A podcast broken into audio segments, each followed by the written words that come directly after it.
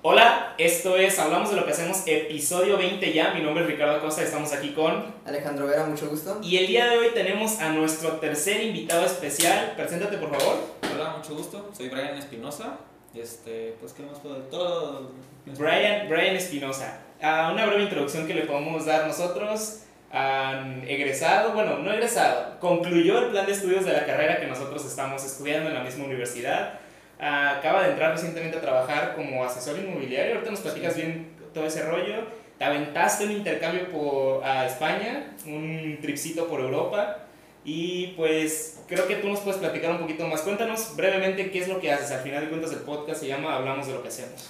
Bueno, este, empezando, estudié Relaciones Públicas y Publicidad. Ujú. este, entré a una inmobiliaria como practicante, ya que Ok. siempre me gustó la arquitectura y todo.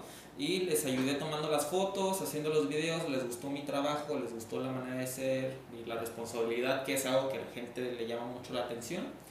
Este, entonces me, me contrataron, me dieron la oportunidad de también ser asesor inmobiliario y pues ahí Chingón. andamos trabajando. Este, tanto, digamos que tengo tres empleos, asesor, hacer toda la publicidad y voy a hacer este, una campaña para, para la empresa que trabajo Ok. y también trabajo de manera independiente, así es que pues Mm, chingón. sí. Pues ahí tienen, por si tienen alguna duda de rollos inmobiliarios, pueden contactar. ¿Cómo te pueden encontrar en redes sociales? En redes sociales me pueden encontrar como Brian Espi. Este, Y en Facebook como Brian Espinosa y pues tengo mi, mi página de asesor inmobiliario como este Brian Asesor. Asesor Brian. Entonces vayan a dar una vuelta. También he visto que te has aventado unos videos ahí de casas que están bastante interesantes. Están chingones, la neta. Dense una vueltita por sus redes sociales, investiguen, stalkeenlo y está guapillo el morro. Entonces dense, dense una vuelta por ahí. Este, cuéntanos un poquito de en qué estuvo que te fuiste. ¿Por qué España, güey? ¿Por qué España de intercambio? Mira, este eso viene de parte, digamos, una idea más que nada familiar. Este, digamos que todo mi entorno y mi cultura va conforme a mi familia. Entonces tenemos la idea de que si te vas a ir de intercambio no te vas a ir a un, un país digamos que está este, peor que el tuyo para decir, ay no, el mío es perfecto y ya se acabó. Sino es como, mira, te vas a aventar a un país que esté muchísimo más arriba que tú para que te pongas en contexto y digas, ¿sabes qué? Mi país en esto vale realmente la pena Ujú. o no estamos tan mal como dicen que estamos. Y también agarrar, este, ¿cómo se llama? Más ambición, de ves cosas nuevas, de realmente vives una experiencia distinta, que si me hubiera ido, no sé, a Colombia, Chile, sí es, este, es otro país, pero sigue estando dentro del mismo continente. Prácticamente irte al primer mundo a ver qué, a ver qué pedo. Sí, y realmente sí me di va- varios cambios de, de mentalidad, de cuestión de, de ellos cómo viven y volví, digamos, este, pues, a- yo me considero que volví igual, pero sí más enfocado a lo que se necesita aquí en, en Ok. México y laboralmente. Fuiste, se parece que fuiste al paraíso y regresaste al infierno a ver qué estaba, qué, qué estaba un poquito peor. No, porque ahí no hay tacos. Ok. El paraíso está donde están los tacos, señores, y que nadie les diga lo contrario. El paraíso está donde están los tacos.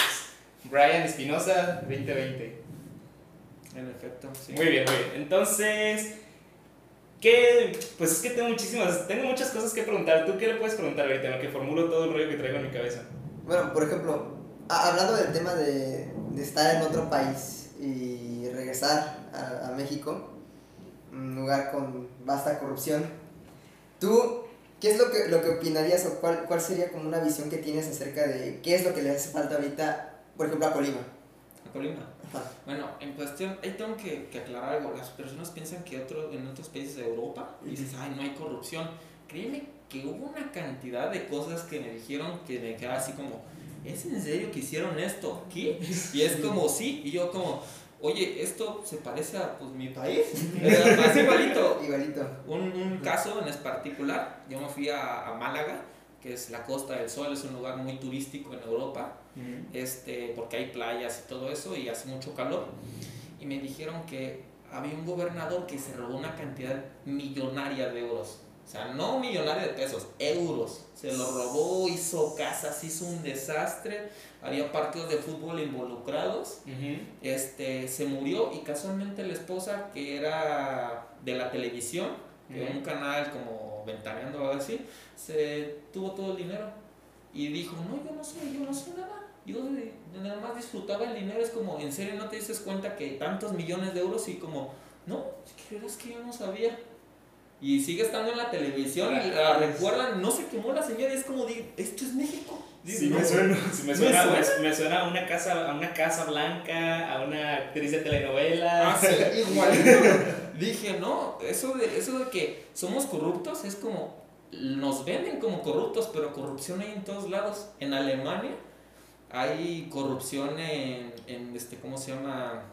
En esos artefactos que utilizan para implantes de rodilla y todo eso. Ok, en las, en las prótesis. En las prótesis utilizan, uff, hay una de corrupción inmensa y demandas millonarias y gente trabajadora que le ponen un implante y el implante es malo. Entonces de, oye, me duele la espalda, a estoy todo el día en la cama y no puedo hacer nada más. No manches. Así de cabrón es loco. A ver, ahorita ya mencionaste varios países de Europa. Cuéntanos, ¿a qué países te fuiste? ¿Qué países visitaste? ¿Tuviste la oportunidad de aventarte por Europa? Casi no me gusta decir eso. Luego, luego a veces lo digo y es como, ay, yo me hice mamacito.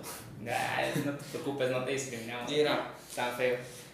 Fui a Irlanda, Italia, España, Alemania, Praga, este, Francia. Órale. Eh, el Vaticano si lo contamos como un país, fui a Marruecos, fui a África, este, también fui a, a Suecia y otros dos países que sinceramente no me acuerdo ahorita el nombre. Ok. No, sí, la neta que mamón, ¿eh? qué chingón, güey. ¿Cuántos, ¿Cuántos años tienes? 21. A tus 21 podrías decir que recorriste prácticamente toda Europa. No, me falta. Un, hice aquel cálculo y es como un 30% su madre. Un 30%. Y, me quedé así de, oye, ya recorriste un 30% de Europa, pero de México solamente conoces como cuatro estados y es como, qué pinche lógica se va con esto. No, pero está bien. Igual y ya traes la perspectiva de allá y cuando estés aquí hacer como de... tenemos tacos. no, mira, tacos, la gente este, el estilo de vida es distinto, dice, nos, nos dejamos guiar mucho por, por, las influencias que salen en las películas, es que allá no hay corrupción, es que hay esto, el otro, pero yo digo que cada quien lo tiene que vivir. Yo ya viví la experiencia, estuve en muchos lados y sinceramente, desde un punto de vista, solamente salir del país a vacacionar. No me gustó estar en otro país, que me vieran como el extranjero, sí, te tratan bien, pero no tuve el tiempo. Okay. Y en cuestión cultural, pues no es la misma interacción entre tus amigos de aquí a tus amigos de allá. Me imagino. Ah, chingada, tengo muchísimas preguntas. A ver, cuéntanos, ahorita mencionaste que no, que no siempre tratan bien al, al turista. ¿Te pasó algo que dijeras, estos cabrones se pasaron de lanza porque me vieron extranjero? Mira, hay, hay, varias, hay varias maneras que ya digamos son un estándar. Voy a decir este africano por el estereotipo, pero es, me pasó muchas veces con literal africanos o árabes que decían, te doy una pulsera, es gratis. Y tú, ok, está bien. Pues dices, mexa confianza de, ah, está bien, gracias, gratis. Ya te la ponían y todo, te la ataban y le cortaban para que no la pudiera regresar. Y ya que son 5 euros. Y, pero me dijiste que son 5 euros y empiezan a hacer un escándalo de que pues no les quieres pagar y pues obviamente saben que nuestra cultura es como te sientes como con dedo encima y es como ¿qué hago? ¿qué hago? y pues vas y les pagas pero sinceramente desde mi punto de vista soy medio desconfiado porque soy de feño y yo los mandaba bien ah, Toma yeah. saco. Sí, Tomar por saco, chaval. Sí, es como, es la clásica. me estás dando algo gratis, me lo estás cobrando, pues tu intención es realmente robarme. Sí, y sí. y pues de, era de esa manera y también con alimento para pájaros. ¿Cómo que con Porque es que para mira, pájaros? hay muchas fotos en, de en Italia y eso. Este, yo no sabía, me enteré ya que estaba allá, que no sé, en, en Milán está la iglesia al fondo y tienes un chingo de pájaros a ti rodeándote. Pues porque tienes alimento. Entonces ellos te dan, ah, es gratis, que para tu foto y esto, y, y luego te cobran el alimento. Hay muchas maneras en las que te, te hacen, digamos, microtransacciones. Ya, ya, ya. No, pues nunca había escuchado algo al respecto, la verdad. Pues, Eh, y son cosas que obviamente ellos no van a decir porque no les conviene, es como, pues, no. Sí. A mí me tocó maltrato hacia los ¿También? inmigrantes, sí, feo. Haz de cuenta que aquí la señora que está vendiendo cosas en, en cómo se llama, en el centro Ujú. de ambulante, de repente llega la policía y prácticamente lo agarra, lo somete y le quita todo y vámonos. Así le pasaban, o sea, personas que estaban vendiendo recuerdos, les Wow. quitaban todo y vámonos. Cero tolerancia en el primer mundo para los vendedores ambulantes. Sí, cero tolerancia. Pues ahí está, si alguna vez se preguntaron que por qué no hay vendedores ambulantes en el primer mundo, es En las porque fotos bien les dan en su madre si los ven así. Ah, perdón, ya lo mencionaste, pero ¿estuviste en Suiza? No, no pude. En Suiza no. Está muy caro. Ya, me imagino. Ay, qué rollo, qué rollo. Fíjate, nosotros teníamos en mente, yo, justamente, irnos a Chile. Nos íbamos a ir el añito para hacer el doble grado. Ya, ya estábamos metiendo todos los papeles, ya, ya, ya solamente estábamos esperando la respuesta para ahora sí empezar a sacar becas, pues. Este. Y se canceló por el COVID-19. Pero- Y dijimos, bueno, el siguiente semestre nos vamos a Canadá, una cosa así, pero pues ya de plano no nos va a tocar a nosotros irnos. Siempre, siempre. Ahí estamos trabajando, entonces. Bueno, Sí, además ya iniciamos un proyecto, no solo hablamos de lo que hacemos, iniciamos Audit y traemos otros que hemos hablado ahí al respecto, entonces ya no nos podemos ir de México. Por ahora. Por ahora, Por por ahora. ahora, por ahora, por lo menos en, un- en, un- en unos añitos va a valer la pena que estemos aquí para dejarlo creciendo y ya irnos a otro lado. De aquí para arriba, pa. De aquí para arriba, papá. Pero como independiente siento que es mejor, porque yo digo, bueno, la experiencia de, de foráneo internacional, por decirlo, Ujú. del atuncito, pues se llama atún, está bien caro. Y pues era de que si le, su- sí le sufrí con el dinero. Y ya de irte independiente, pues ya vas, vas, vas este, dándote un presupuesto más alto que te dan. Entonces yo, para mi lado, yo siento que les va a ir mejor. Pues ojalá que sí. Eh, ¿Qué onda? Otra cosita, ¿qué otra cosita? Bueno, algo, algo relax. Este, bueno, yo este, me invitó Ricardo porque este, le hablé por, por una historia. Ah, historia de, de, de qué era, ¿De cómo era. Era de ¿quieres hacerte millonario? Ah, quiere hacerte millonario. Ah, ya me acordé. Crea un, un Solo- producto de un dólar al que le puedas vender a todo el país. Sí, crea, fue- crea un producto de un dólar que se lo vendas a la población de todo un país una vez al año y ya eres millonario. Y Así, así de bonito, así de sencillo suena. Y me- eso me recordó mucho, no sé si han visto en Instagram que le echan burla una temporita que, que sacaron. ¿Cómo, cómo tener un departamento Sí. y, no, y, vivir, y vivir de la renta? Solo- Compra tres departamentos y es como, "Güey, no tengo ni para, para, para Para pedir un rentar". Uber y te estás Sí. pidiendo para el departamento. Sí, claro. Compra tres departamentos y con la renta de ambos te pagas el tuyo. Y así de fácil es la vida del mundo de las finanzas. Es como de, güey. No, no se puede. Esas sí son las altas finanzas, hermano. Ah, pero me empezaste a decir antes, antes de entrar, ¿no? Me dijiste, güey, es que no es tan fácil porque tienes que tener la cadena de suministro, tienes que... Sí. Platícanos, ¿qué, qué, qué- qué se necesitaría realmente para emplear esta idea?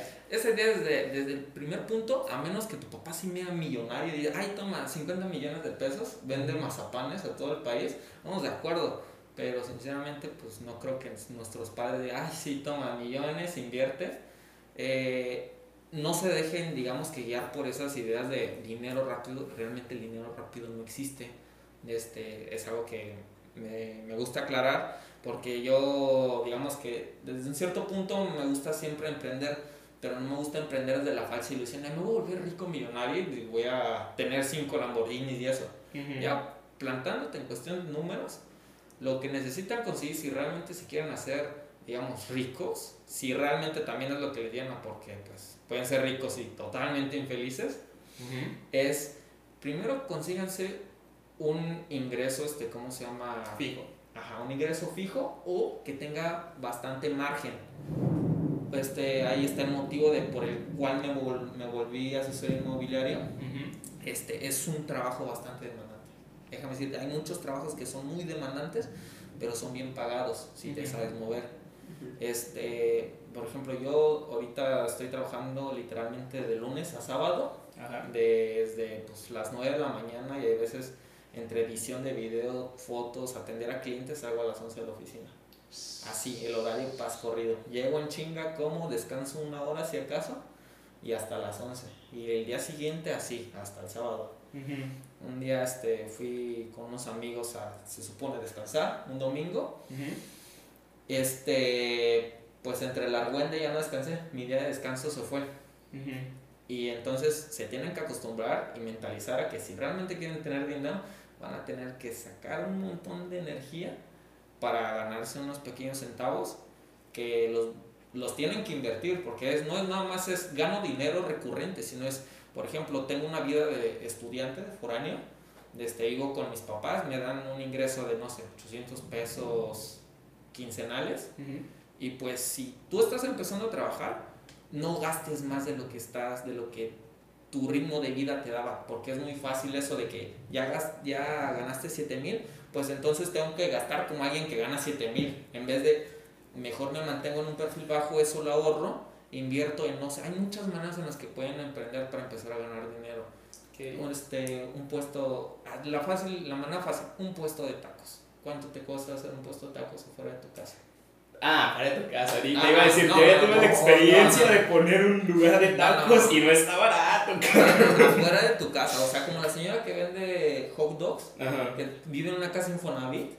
Claro. Y esto y todo, obviamente ese dinerito lo fue juntando mucho tiempo y puso algo. Y es algo que da ingresos. Y también algo muy importante, busquen cosas que den ingresos y no tengan que estar ustedes. ¿Por qué? Te vuelves don chingón.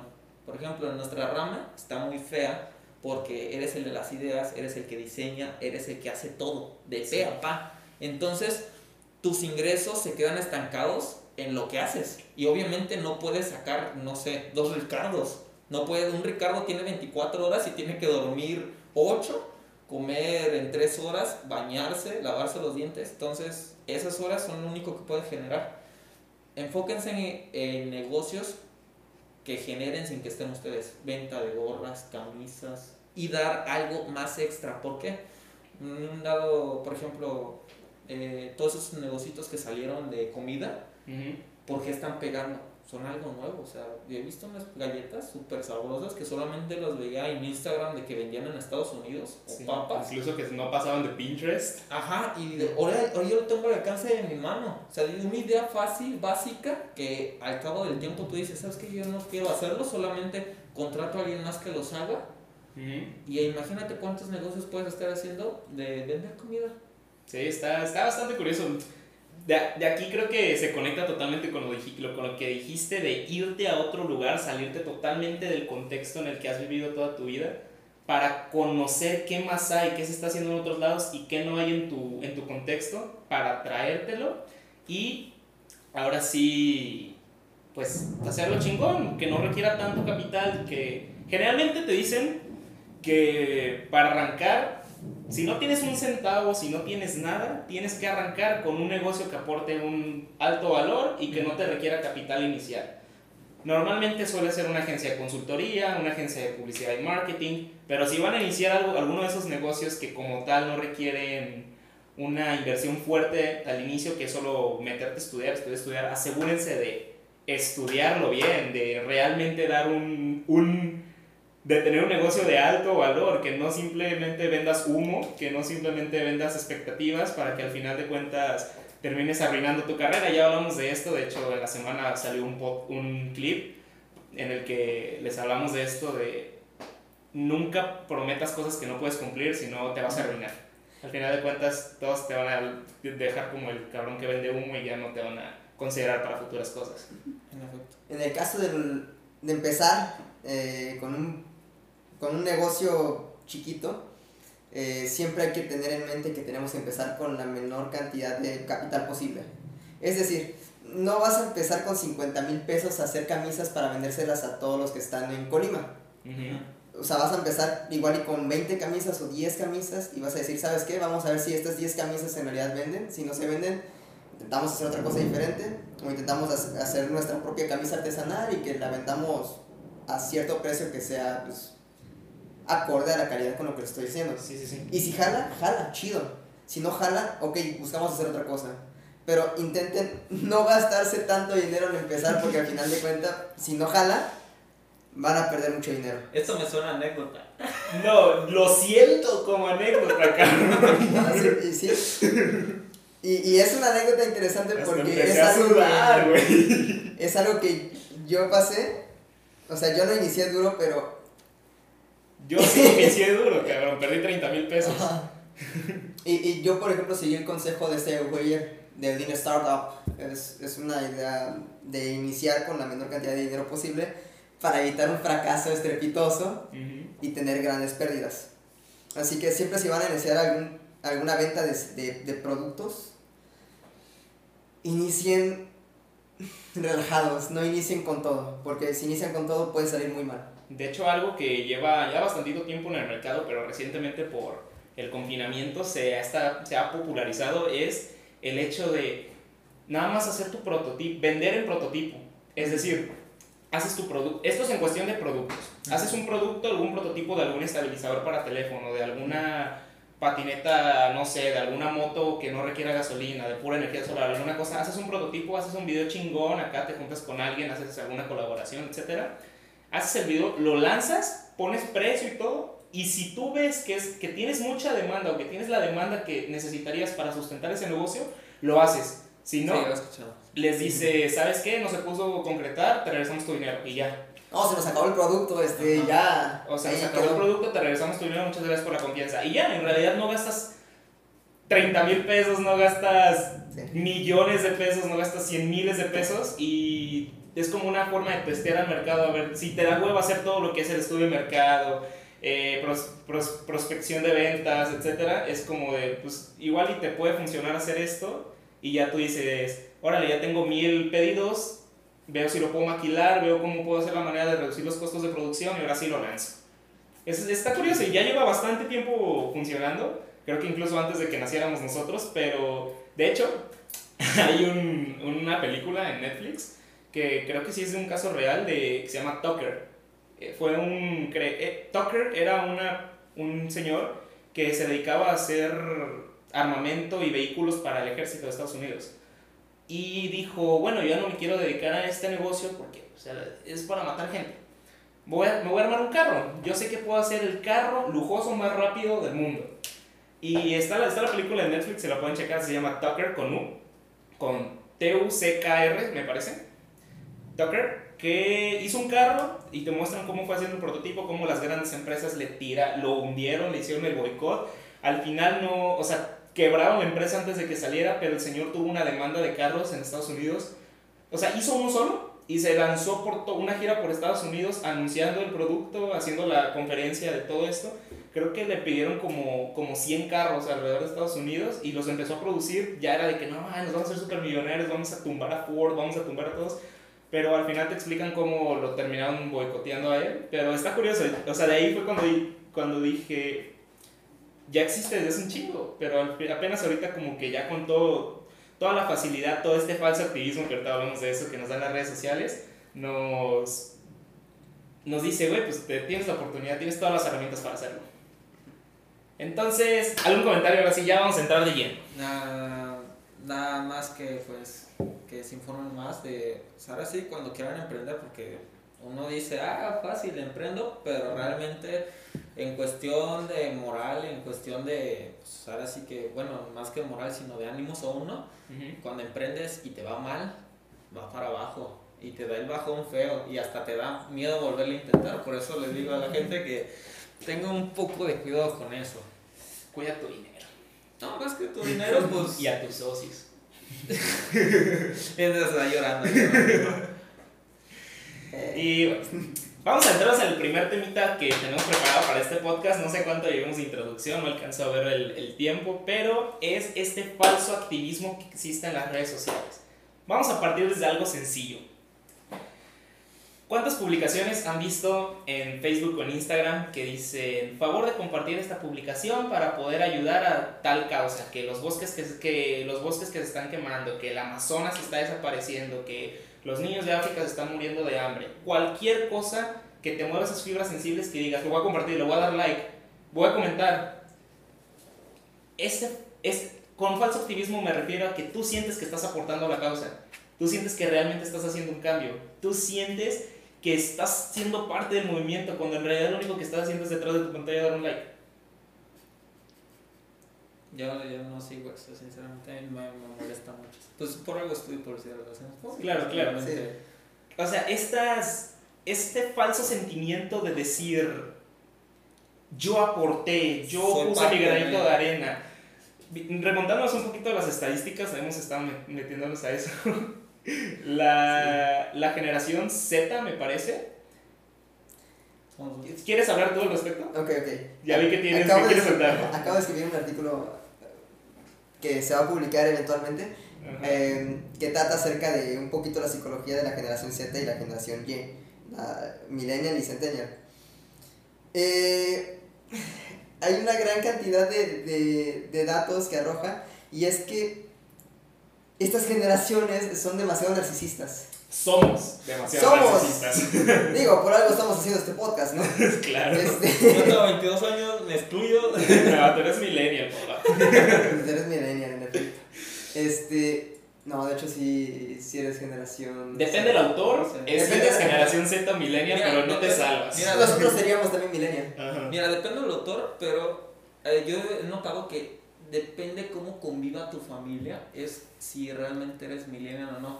Porque la interac digamos que la cuestión de generaciones se va según el autor, pero según el autor tienen que es millennial porque vio la tecnología, el boom y sus papás lo trataron de esta forma por esto. Por ejemplo, nuestra generación es frágil de, de cristal porque nuestros papás les metieron una tremenda madriza y dijeron ya no.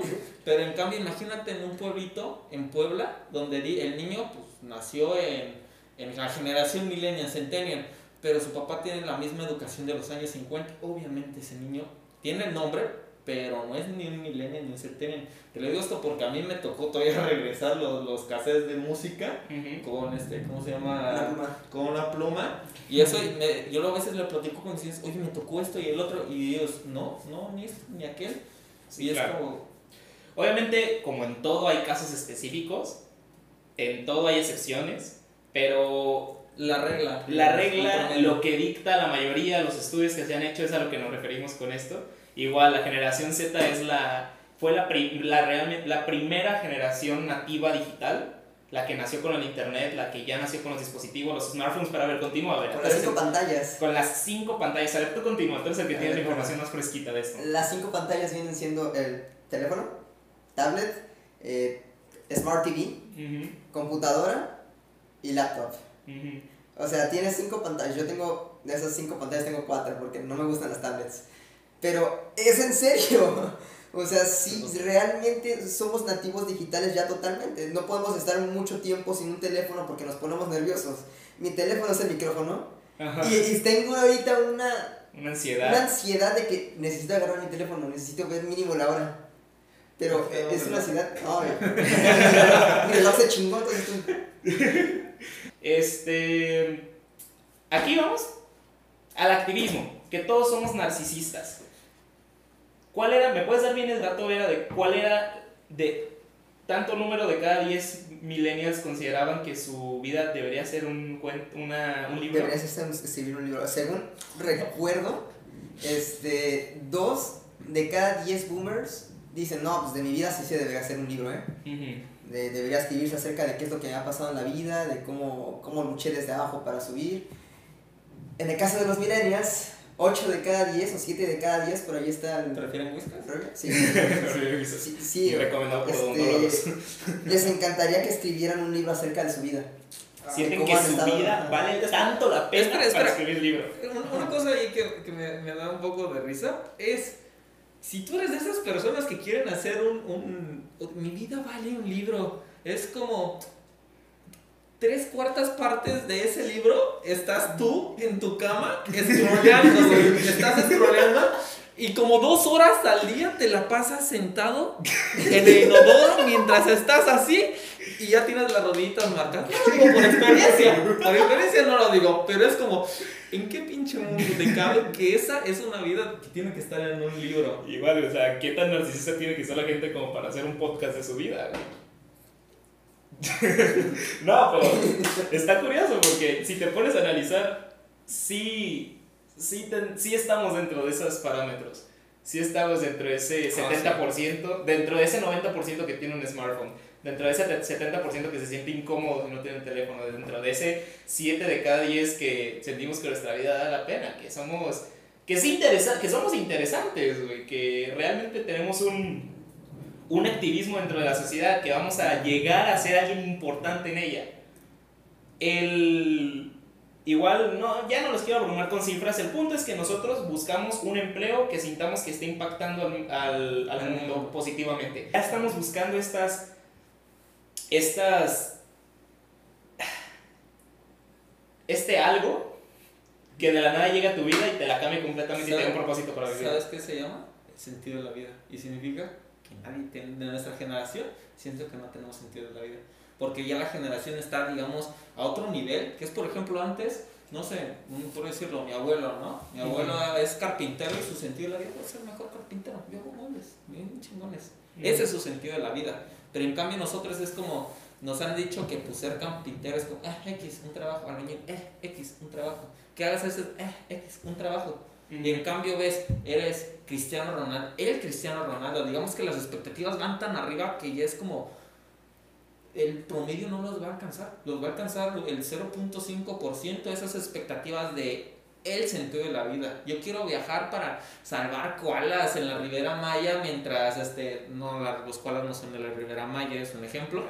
Este, pero, o sea, casi casi es eso. Y mientras te quitas la camisa y luchas contra, este, ¿cómo se llama? Los cazadores furtivos, no va a pasar eso. ¿Y sabes cuál ha sido el, la, el principal motivo por el que pasa esto? Las redes sociales. Cierto, pero también entra en juego el positivismo tóxico que nos rodea. Uy, no, si vieras. El positivismo tóxico. Respóndeme una pregunta. ¿Cuándo fue la última vez que te aburriste? Todos los días aburro. ¿Neta? Todos los días me aburro. Interesante. Yo no recuerdo cuándo fue la última vez que me aburrí.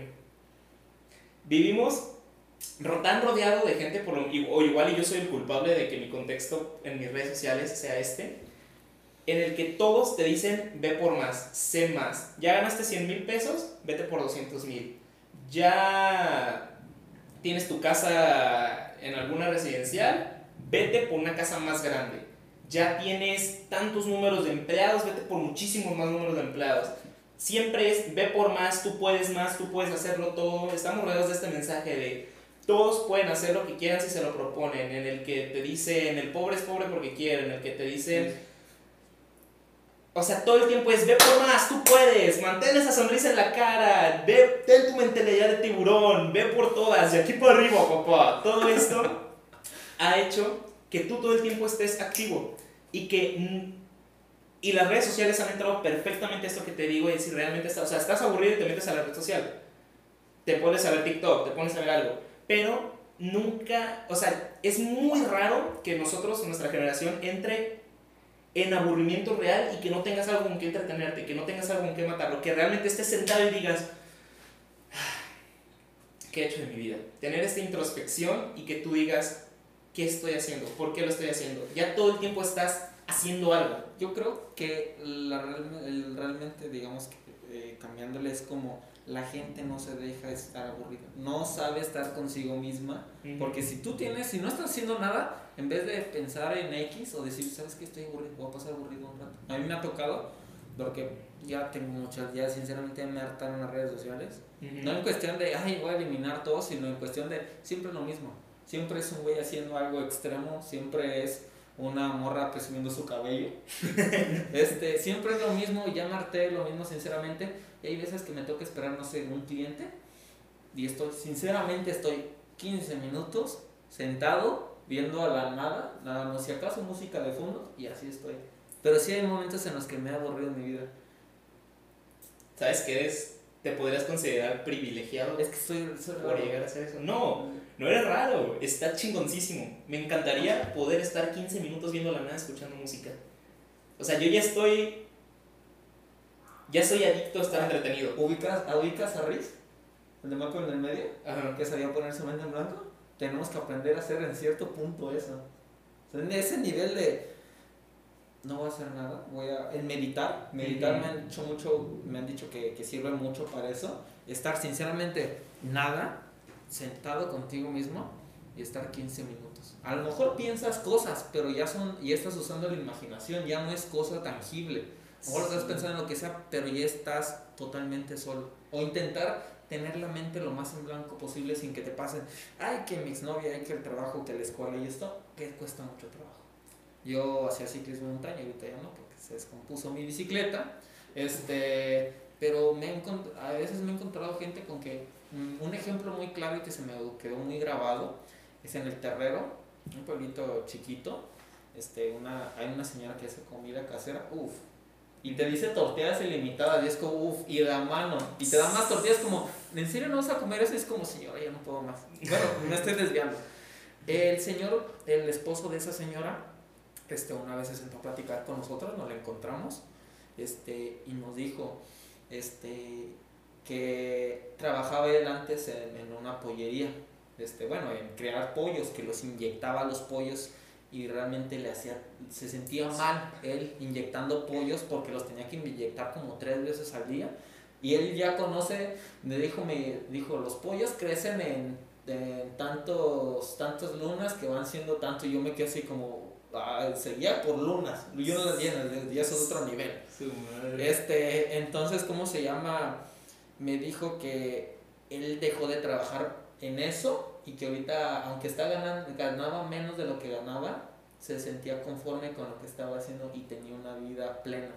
Yo siento que hay distintos tipos de personas. No, eh, digamos que a mí me gusta mucho generalizar porque sinceramente va este, ¿cómo se llama? Es más fácil hacer una segmentación de eso y hacerse la idea, de, de digamos, pero por lo mismo que hay distintos tipos de personas, este, hay personas que están hechas realmente para dar más de sí y hay personas que solamente están bien estando con ellas mismas y tendremos que respetar eso. O sea, si, no sé, fulanito, es que estaba estancado, antes eso me enojaba a mí, este, no sé, una señora que hace tamales. Dice, este, es que si te vendo los tamales, luego que vendo más. Este, luego que vendo. Y es como, pues señora, haga más y ya, le voy a ir mejor Después, en retrospectiva, sin esta, digamos, necesidad de ser egoísta, dije, la señora a lo mejor se levanta a las 5 de la mañana. Y si tiene que hacer más tamales, entonces tiene que levantarse a las 4 de la mañana, a las 2 de la mañana, hacer más.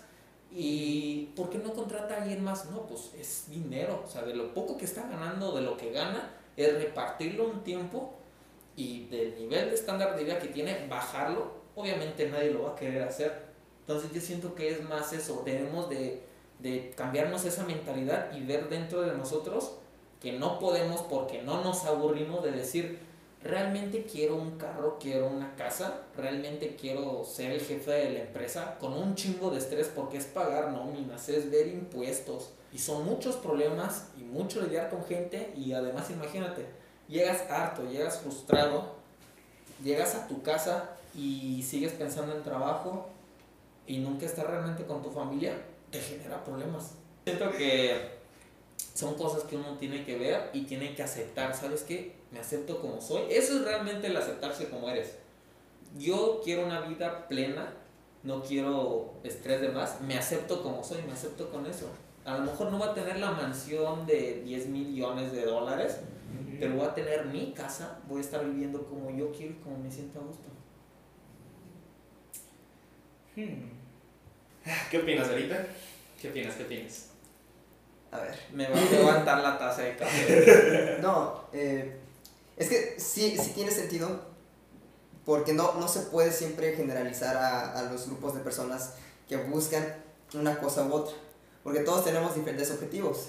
Tal vez alguien está contento con trabajar para otra persona, tal vez, tal vez alguien está contento únicamente con trabajar para una empresa, tal vez alguien está contento con trabajar para sí mismo y venderle a la gente algo que, le nace del corazón, que, está hecho, por así decirlo, con cariño para los demás. Y tal vez hay gente a la que únicamente le interesa generar oportunidades para otras personas, que, muchos de los empresarios se categorizan así, pero realmente no todos lo son así. Muchos también tienen únicamente su interés en el dinero, únicamente su interés en, no sé, en llegar a, a tener poder pero siempre hay intereses diferentes por diferentes tipos de personas. Nos, y, sí, hace mucho sentido. Hay gente a la que le, una vida le sería placentera si nada más tiene lo suficiente para estar cómodo. Y, y, y lo suficiente también es subjetivo. Porque tal vez para mí suficiente es tener, no sé, una casa normal, pero un cuarto lleno de cosas de gaming y videojuegos y, y nada más tener que trabajar cinco horas y los demás estar jugando. O para otra persona puede ser el estar todo el día chambeando, jalando y creando cosas diferentes y ayudando y no sé, yendo a, a cosas sociales y repartiendo y dándole comida a la gente. Cada persona tiene sus intereses y tampoco puedes obligar a la gente a pensar como tú exactamente. Por eso también se crean estos grupos en, en, en redes sociales y también existe el positivismo tóxico. Que por eso la misma gente dice, no, pues es que esta persona está haciendo en redes sociales como capa superficial lo que a mí me gustaría hacer o me gustaría tener. Y por eso mucha gente se mete en ese positivismo tóxico de que, no, si, si yo gano 100 mil pesos y todos alrededor de mi casa ganan 100 mil pesos, me voy a vivir a otro lado porque yo quiero ganar más. Y por eso a la gente se, le gusta también o le interesa rodearse de ese contenido, porque sienten que así llenan el vacío que no tienen por dentro. Y es una imagen idealizada de aquello que ellos quisieran lograr. Está, está interesante este bonito juego, este sufrimiento, este infierno al que la gente le gusta llamar vida. Eh, creo que con esto podríamos terminar ya este podcast. Muchísimas gracias por, por haber llegado a esta parte del video, o en el caso de los que están escuchando, muchas gracias. Ah, les agradecemos infinitamente que nos, que nos den el tiempo de estar en su día a día escuchando este podcast. Ojalá que algo de lo que platicamos el día de hoy les sirva para reflexionar o igual que les haya generado otra idea completamente diferente de la que hablamos aquí al respecto, pero nada, si te quedas inconforme con algo, coméntanoslo, igual si ves algún clip en Instagram por ahí, eh, danos tu like, compártenos y coméntanos también qué te parece si estás de acuerdo con lo que estamos diciendo, si no, por qué estamos abiertos a escuchar, por ahí vamos a, a estar igual interactuando más con ustedes y pues nada, muchísimas gracias Brian por haber venido, por darte el espacio de venir acá a platicar un ratito y... No, de muy lejos.